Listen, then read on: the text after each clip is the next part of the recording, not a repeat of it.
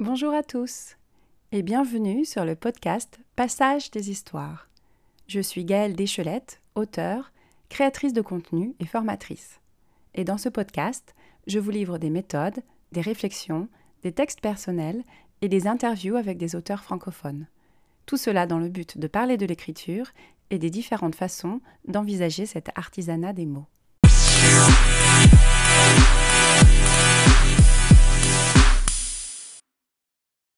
Bonjour, dans cet épisode, je vais vous parler de ma propre expérience concernant tous les écrits personnels que l'on peut utiliser, soit pour se guérir, dépasser des traumas ou des...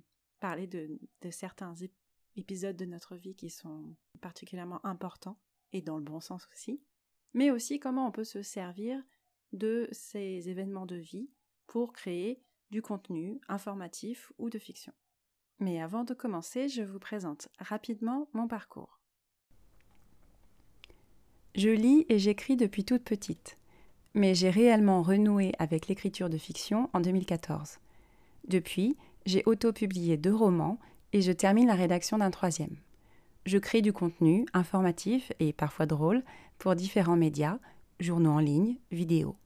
J'ai également suivi et animé de nombreux ateliers d'écriture créative et je publie des billets sur mon blog ainsi que des fragments de mes écrits sur Instagram.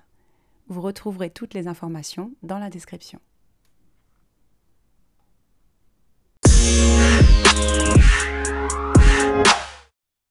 Donc pour suivre le thème de ce mois qui est l'écriture de soi en écriture et comment on se sert de ce qui nous arrive pour euh, dans l'écriture euh, arriver à grandir et aussi euh, à s'en servir pour pouvoir éduquer ou raconter des histoires. je vous ai parlé la semaine dernière des différentes méthodes que vous pouvez utiliser pour écrire sur vous, à partir de vous. Certaines personnes vont trouver cela très difficile ou même parfois obscène, vont trouver qu'elles n'ont pas forcément grand-chose à dire, mais c'est un point de départ qui peut vous amener à faire beaucoup d'autres choses. Donc je vous conseille bien sûr ne pas hésiter à tenter l'aventure parce que ça peut être à la fois enrichissant pour vous, mais aussi être porteur de messages pour d'autres personnes qui peut-être partagent la même chose que vous, ou peut-être pas, mais en tout cas qui seraient intéressées par ce que vous pouvez avoir à dire sur une situation donnée, qui vous est arrivée ou qui vous a touché personnellement. Alors, je vais commencer par vous expliquer euh, un peu comment moi j'écris sur moi.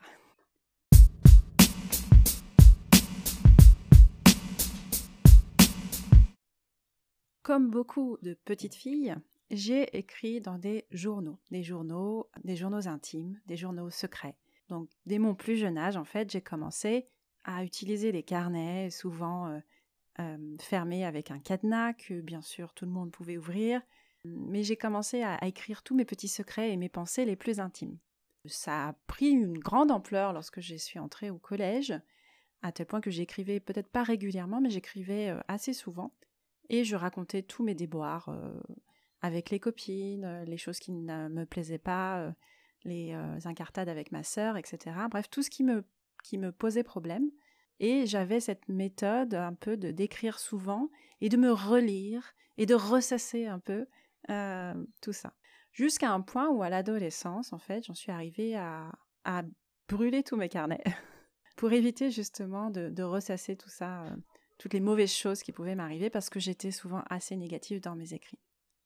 Puis, pendant très longtemps, je n'ai pas écrit du tout. J'avais beaucoup de choses qui, traînaient et puis j'écrivais déjà aussi beaucoup dans le cadre de mes études. Et j'écrivais aussi de la fiction, notamment dans les, dans les cours de français. Et donc pendant longtemps, je n'ai pas écrit sur moi. Je n'ai pas, euh, je n'ai pas eu le besoin, ou en tout cas, j'ai peut-être été échaudée par cette euh, spirale un peu infernale du, journal euh, qui, moi, ne m'avait pas forcément fait que du bien. Et je n'écrivais peut-être que pour les moments importants, quand il se passait quelque chose de fort, quand je faisais un voyage, par exemple. je me souviens d'un voyage que j'avais fait en Angleterre où j'avais pour objectif de raconter tout par le menu, tout ce que j'avais fait, euh, presque minute après minute, euh, mais que j'ai fini par arrêter au bout de quelques jours parce que raconter tout, ça prend du temps, et que quand on est occupé à vivre des choses, bien sûr, c'est un peu difficile de, tout raconter.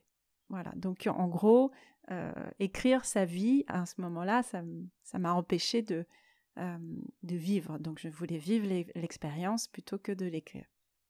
Mais néanmoins, cette, euh, cette façon d'être et de faire vis-à-vis du journal ne m'a pas quittée. Je continue à écrire dans des journaux intimes, qui ne sont plus vraiment les mêmes carnets à cadenas de mon enfance et de mon adolescence.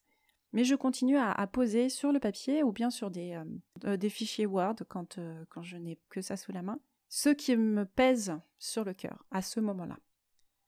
Déjà parce que j'ai besoin de sortir des mots à un moment donné, surtout dans des moments un peu difficiles, et aussi parce que ça me permet d'extérioriser certaines choses et de me rendre compte de certains schémas de pensée que je peux avoir, de certaines choses que, que j'ai en tête, mais que je n'arrive pas à, voir clairement tant que je ne les ai pas posées sur le papier ou euh, sur l'écran. Euh, la difficulté en fait avec le, journal, c'est qu'on peut aussi ancrer ou se, complaire dans une certaine vision de, ce qu'on est. On peut être euh, une victime ou un héros ou un bourreau et également de ce que sont les autres puisque c'est un cercle fermé. Normalement, le journal intime n'est pas fait pour être lu à d'autres, sauf si d'autres personnes le lisent sans que vous le sachiez, mais ça c'est autre chose.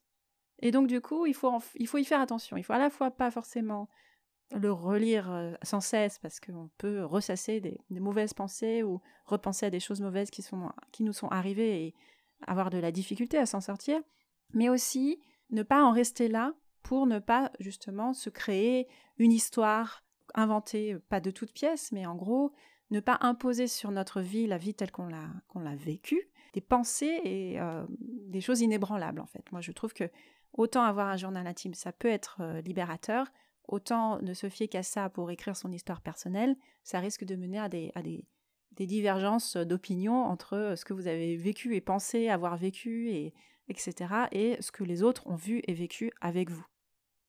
Donc voilà pour le journal intime.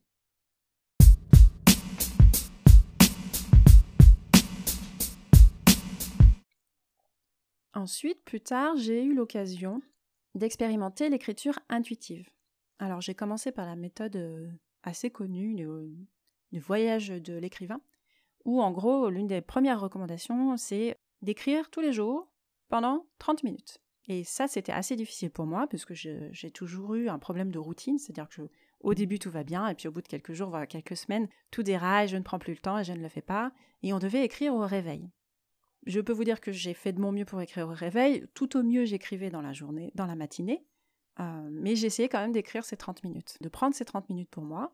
Et l'objectif, c'était vraiment d'écrire contre la montre, c'est-à-dire, comme je l'expliquais la dernière fois dans, le précédent épisode, d'écrire 30 minutes sans s'arrêter. Il ne s'agissait pas de, faire du joli, de faire du construit, mais vraiment juste d'écrire, de lâcher les choses sur le papier. Et la recommandation que la méthode donnait, c'était également de ne pas se relire on avait le droit de se relire au bout de la fin de la période euh, d'écriture, c'est-à-dire je crois que c'était 30 jours ou 60 jours, et à ce moment-là, euh, de euh, voir s'il y avait des choses qui ressortaient d'intéressants ou des, thèmes qui revenaient souvent, etc. Autant vous dire que dans ces moments-là, j'écrivais donc un peu à la manière d'un journal intime, tout ce qui me passait par la tête, vraiment sans, filtre, et sans même grande intention de me relire, puisque j'écrivais souvent assez mal. J'ai également, euh, à cette époque-là, euh, commencé à écrire contre la montre. Donc dans le même esprit, euh, il y a des, applications ou des sites internet qui vous proposent ça. Donc sur votre ordinateur, d'écrire contre la montre. C'est-à-dire, si vous ne tapez rien pendant quelques secondes, le texte entier disparaît. Donc ça, ça, peut être aussi quelque chose qui peut servir pour les personnes qui veulent se forcer à écrire beaucoup très vite, d'utiliser ce genre de logiciel à vos risques et périls, puisque comme je le disais, si jamais il y a une pause trop importante, le texte disparaît, donc vous avez tout perdu. Euh, et donc cette, euh, cette façon de faire, d'écrire sans arrêt, en fait, sans avoir le temps de penser, et même si je ne pense à rien, je n'ai rien à dire, je dois l'écrire pour continuer à écrire sans cesse, ça permet en fait euh, de s'empêcher, comme je le disais, d'essayer de, faire du beau, qui est un peu parfois l'ennemi l'ennemi de l'écriture, mais aussi du construit, mais également du sensé. Et pour moi, je l'envisage un peu comme une forme de méditation ou d'improvisation. Je vous parlais de l'improvisation en écriture il y a quelques semaines. C'est un peu ce genre de choses. C'est-à-dire, on ne sait pas ce qui va sortir. Et c'est pas grave. Et même si c'est nul, euh, c'est pas grave puisque c'est comme une forme de journal. c'est pas censé être lu par d'autres. Et j'ai remarqué au fil des années qu'avec, euh, même si je ne pratique plus cette écriture intuitive tous les matins comme je pouvais le faire à un certain moment, très souvent, comme je me lance dans un texte euh, en atelier d'écriture ou même pour mon troisième roman, je me mettais à, mon carnet tous les matins et, je commençais à écrire. Bien sûr, je suivais le fil de mon histoire. Et bien sûr, je savais à peu près dans quelle direction je, voulais aller, puisque j'avais construit un scénario, comme j'ai pu vous en parler il y a quelques mois mais je ne savais pas forcément par quoi j'allais commencer. Et très souvent, je relisais la, page d'avant et j'avais une, expression qui me venait.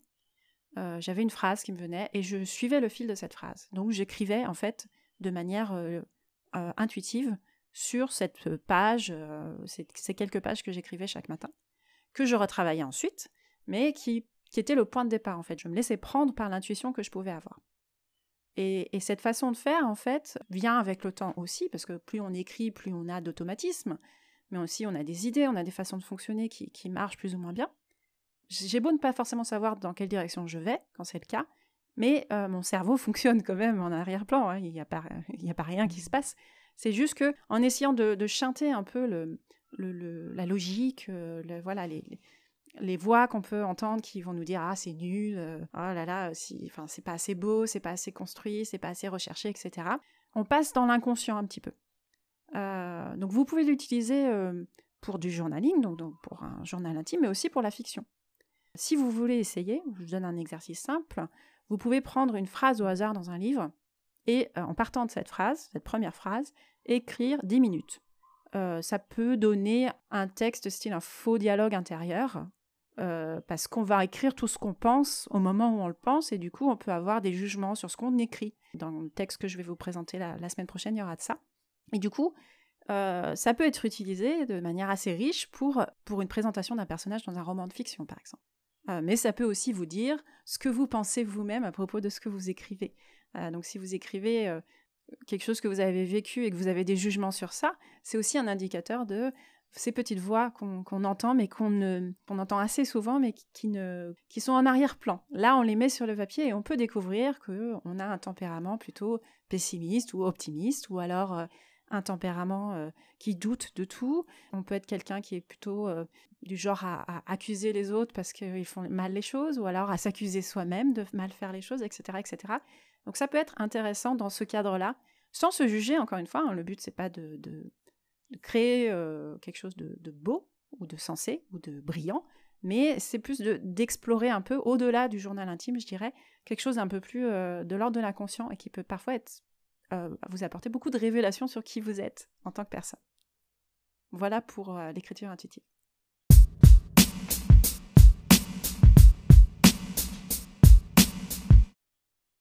En ce qui concerne le, récit de vie, je n'ai jamais vraiment écrit euh, un récit de vie, sauf à partir de 2014 quand j'ai renoué avec l'écriture. C'est l'année où j'ai commencé à être coachée par euh, Christine Yang, je vous en avais parlé la dernière fois, et avec elle, qui écrit de la fiction aussi, mais qui a fait énormément d'ateliers d'écriture en tout genre, euh, j'avais pour objectif, en fait, en commençant le coaching, d'écrire une fiction.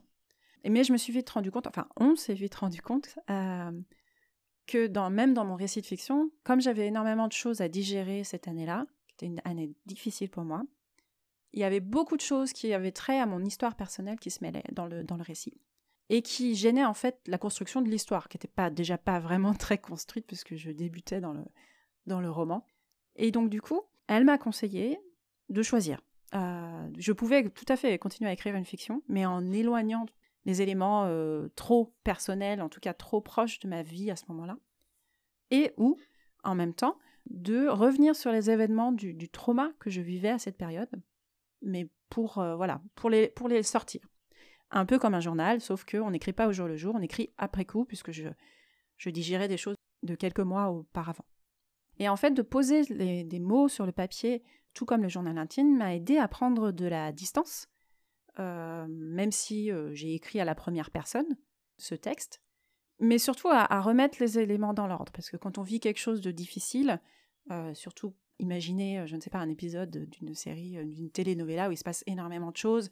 On passe de découverte en découverte, on croit que quelqu'un vous dit quelque chose, on le prend pour acquis, et puis en fait on se découvre que non, et puis après en coup on réalise que c'est encore pire que ce qu'on pensait, etc., etc. Bref, il y a énormément de choses qui, se passent, et, c'est un peu difficile de, faire le tri quand ça nous arrive à nous.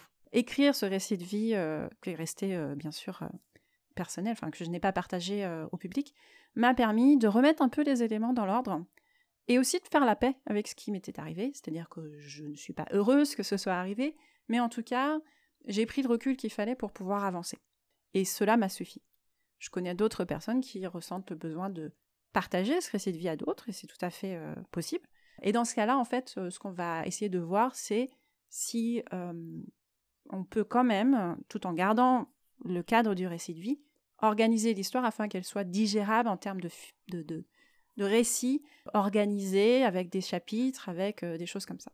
Euh, donc ça, c'est quelque chose d'un peu plus travaillé, qui demande euh, encore plus de recul, mais qui peut absolument être fait. Et, je connais une personne, en tout cas, qui, le fait en ce moment. Et ce n'est pas facile, mais c'est, je pense, pour certains, un besoin de témoigner qui est important et qui a le mérite d'exister. Donc je vous encourage, si vous avez tel projet, à me contacter, puisque je peux vous donner des conseils là-dessus.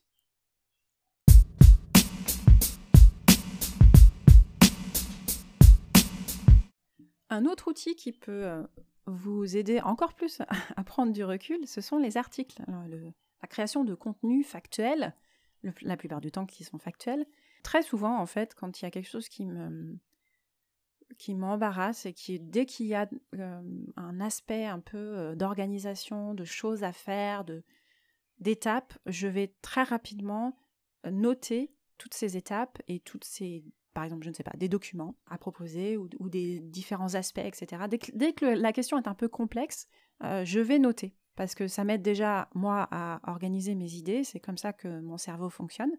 Et puis aussi, j'ai dans l'idée que si je vis une période difficile et que mon témoignage ou ce que j'ai fait ou ce que j'ai pu traverser comme épreuve administrative, par exemple, ou autre, euh, peut être utile à d'autres, j'ai très envie de la partager. C'est pour ça que quand je suis arrivée en Chine, donc il y, a, il y a 16 ans de ça, une des premières choses que j'ai fait dans le blog que nous avions créé, c'était de partager des infos sur, sur les démarches administratives, qui sont toujours pour moi un problème.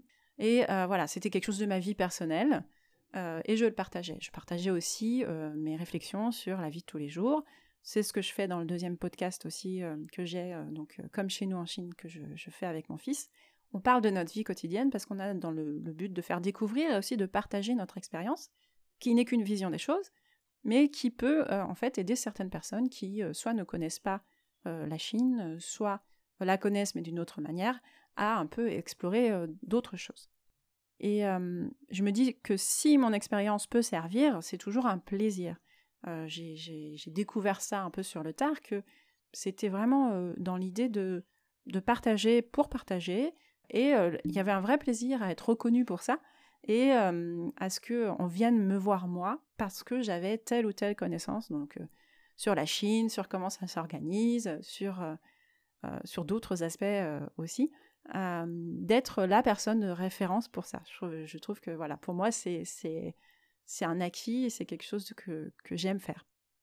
Et puis c'est aussi une façon de, découvrir d'autres choses, c'est-à-dire qu'en écrivant des articles sur ma vie quotidienne, sur certains aspects, je peux également euh, rester aussi très ouverte aux, avis et, aux, expériences des autres, puisque le but, encore une fois, c'est pas d'imposer ma façon de vivre comme la meilleure, surtout pas.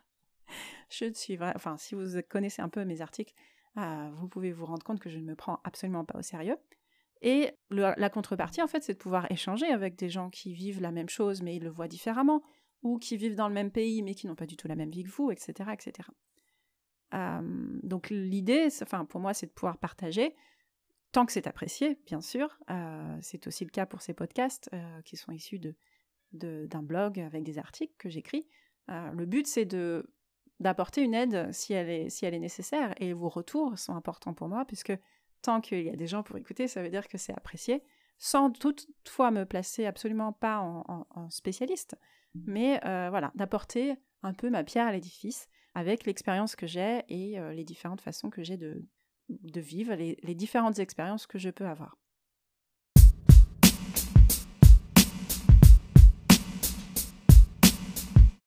Et enfin, pour la dernière partie, mon expérience de l'écriture de soi dans la fiction, je dirais qu'il y a toujours un peu de moi dans toutes mes fictions, et je pense que c'est le cas pour tout le monde, bien sûr.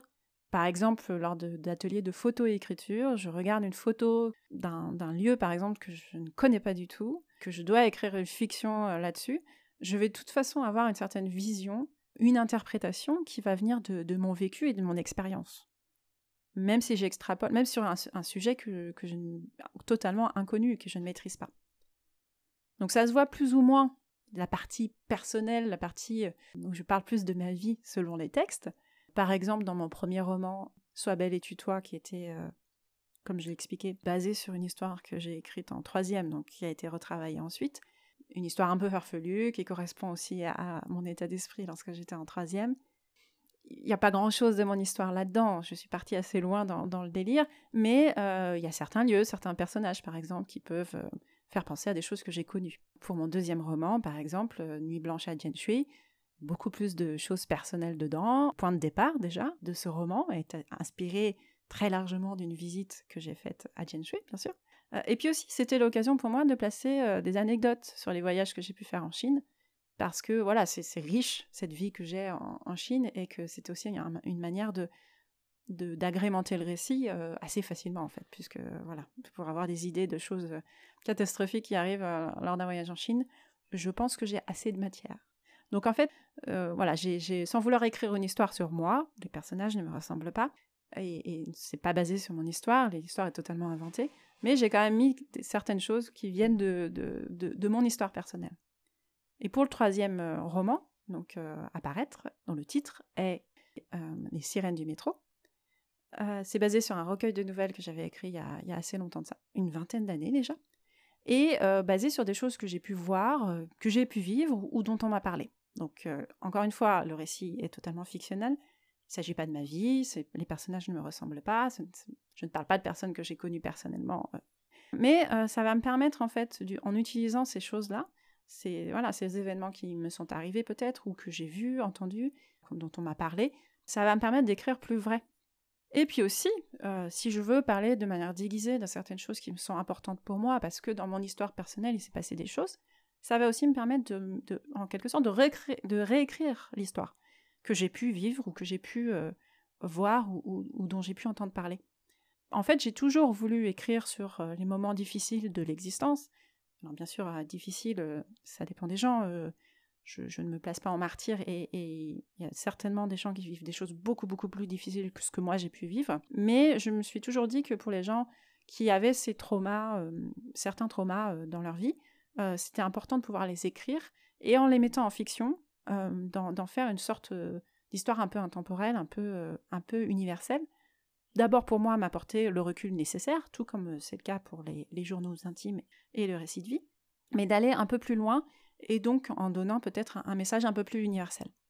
Donc voilà ce que j'ai fait dans mon, dans mon troisième roman. Et après, c'est vrai qu'en regardant tous les, tous les textes que j'ai pu euh, créer en atelier d'écriture euh, de fiction ou dans d'autres euh, dans d'autres carnets que j'ai pu écrire en suivant des méthodes, etc., on met toujours un peu de soi. C'est-à-dire que si on arrive un matin en n'ayant pas bu son café et qu'on n'est pas forcément de bonne humeur, ça va se ressentir sur les stars qu'on va créer. Ou alors on peut très bien dire ok je vais à l'inverse de ce que je ressens pour ne pas influencer, etc. Mais c'est toujours d'une certaine manière corrélé à, ce qu'on vient de vivre ou à ce qu'on a vécu il n'y a pas longtemps. et c'est ce qui fait aussi la richesse de ces textes, c'est qu'on arrive à faire des choses très variées, puisqu'au final on arrive à, créer des choses complètement différentes d'une fois sur l'autre, sinon pas vraiment d'intérêt à toujours revenir sur les, mêmes sujets, mais on peut voir des thèmes qui nous sont importants et des thèmes aussi qui, enfin, et des choses qui, euh, voilà, qui ressortent de notre, euh, de notre être, de comment on est, de, qui on est et de quel genre d'auteur on est. Donc, euh, n'hésitez pas à fictionner votre vie, puisque ça vous permet en fait déjà peut-être de régler des problèmes que, que, que vous avez, mais aussi d'apporter un message plus, plus fort en fait à vos lecteurs et qui vous permettra de les toucher plus facilement et, peut-être aussi de les aider eux à surmonter certaines épreuves de la vie, par exemple. Et on peut bien sûr parler des choses, euh, des bonnes choses, puisque mon prochain roman parlera des relations amoureuses, des relations euh, de couple, et de comment les choses peuvent bien se passer, puisqu'il faut aussi parler des choses qui vont bien dans la vie. Voilà. Donc là, pareil, je vais faire appel à beaucoup de choses que j'ai pu vivre, que j'ai pu euh, voir, des, gens que je connais autour de moi, etc. De manière fictionnelle, bien sûr, parce qu'il ne s'agit pas de, parler les gens dans leur intimité, mais euh, d'utiliser ces exemples-là pour créer une histoire qui parlera de ça. Et donc tous les, les exemples, toutes les péripéties, toutes les choses qu'on peut observer sont un matériau en fait pour créer une histoire sur un thème particulier. Et donc, je vous encourage à vous partir, en fait, euh, peut-être pour votre prochain récit, partir d'un élément petit ou une chose très importante, mais c'est peut-être plus facile de commencer par un petit événement, euh, de partir d'un élément euh, de votre vie pour écrire une fiction. Et voyez ce que ça donne. Voilà.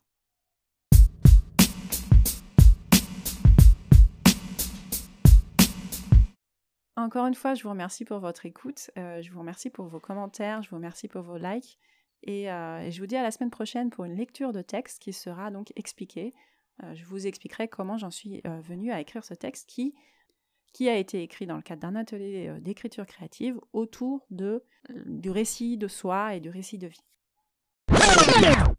Avant de finir, je voulais vous remercier pour votre écoute attentive et vos retours.